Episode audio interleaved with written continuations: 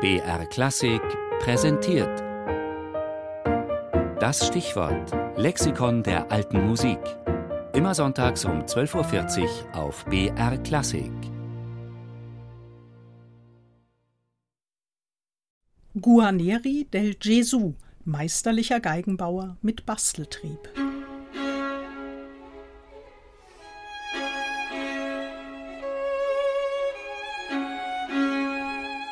Der größte Meister aus der Familie der Guarneri und einer der größten Geigenmacher überhaupt.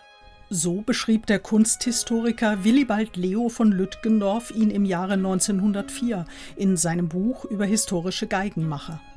Zwar zeigen neuere Forschungen, dass die Gerüchte um einen vermeintlichen Gefängnisaufenthalt Guarneris wegen Mordes ins Reich der Legende zu verweisen sind, aber dennoch kann man ihn wohl als leidenschaftlichen und genialischen Menschen bezeichnen. Eigenschaften, die sich auch in seinen Instrumenten niederschlugen. Geboren wurde Giuseppe Guarneri 1698 in Cremona als jüngster Spross einer traditionsreichen Geigenbauerfamilie. Bei seinem Vater Giuseppe Giovanni dürfte Klein Giuseppe denn auch sein Handwerk gelernt haben, doch ließ er sich auch vom etwas älteren Kollegen Antonio Stradivari inspirieren. Um etwa 1716 sind wohl seine ersten eigenen Geigen entstanden, doch ist die Zuordnung zu Vater oder Sohn in dieser Frühphase schwierig, aus der keine originalen Geigenzettel erhalten sind. 1722 heiratete Giuseppe Junior und in den Jahren danach schien er sich mindestens zeitweise vom Geigenbau abgewandt zu haben. 1728 etwa wird er in alten Urkunden als Betreiber eines Wirtshauses genannt. Als um 1730 jedoch sein Vater starb, übernahm Giuseppe dessen Werkstatt und ab dieser Zeit kennzeichnete er seine Instrumente mit den Buchstaben IHS, den griechischen Initialen des Namens Jesu. Deshalb trug er fortan den Beinamen Del Gesù, unter dem man ihn noch heute kennt.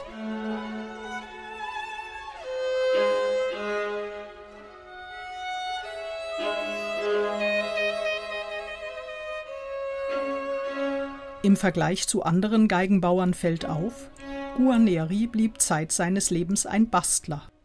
Sicher, alle etwa 150 bis 200 von ihm erhaltenen Violinen weisen einen kräftigen, vollen Klang und leichte Ansprache auf, auch bei massivem Bogendruck. Aber Wahl und Maserung der Hölzer, Farbe des Lacks, die Form und Position der F-Löcher, diese ästhetischen Aspekte wurden im Bemühen um immer schöneren Ton ständig verändert, bis zu seinem frühen Tod 1744 im Alter von nur 46 Jahren. Und leider, leider, sein Wissen starb damals mit ihm. Guarneri del Gesù hatte offenbar keine Schüler. Über einige Jahrzehnte geriet er denn auch fast in Vergessenheit, bis der berühmte Niccolo Paganini 1820 eine Guarneri geschenkt bekam, die er fortan ausschließlich spielte und liebevoll als seine Kanonenvioline bezeichnete. Dies brachte den Namen del Jesus wieder in aller Munde.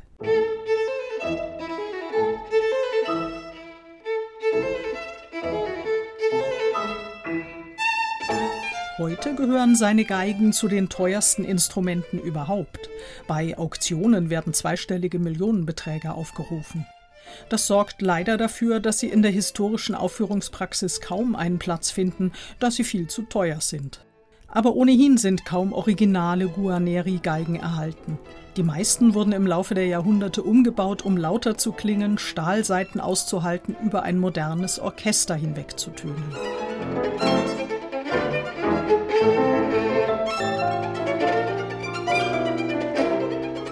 Doch auch dies konnte ihren außergewöhnlichen Klang nicht komplett verändern. Und so kann man Willibald von Lütgendorf nur zustimmen, bei dem es heißt, er ging seinen eigenen Weg und ist vollkommen unabhängig von seinen Vorgängern. Ein genialer Künstler, dessen Werke denen Stradivaris ebenbürtig sind und diesen jetzt mit Recht sogar manchmal vorgezogen werden.